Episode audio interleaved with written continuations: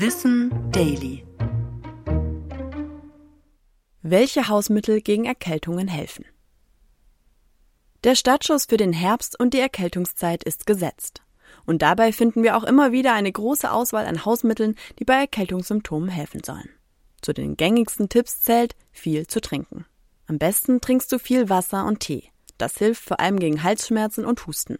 Kräutertees wie Thymian und Salbei können dir beispielsweise helfen, Schleim zu lockern und zu lösen.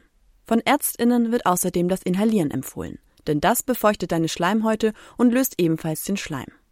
Dafür sind vor allem Salze oder Kamillentees gut geeignet. Hast du einen starken Schnupfen, dann können Nasenspülungen mit Kochsalz deine Beschwerden mildern.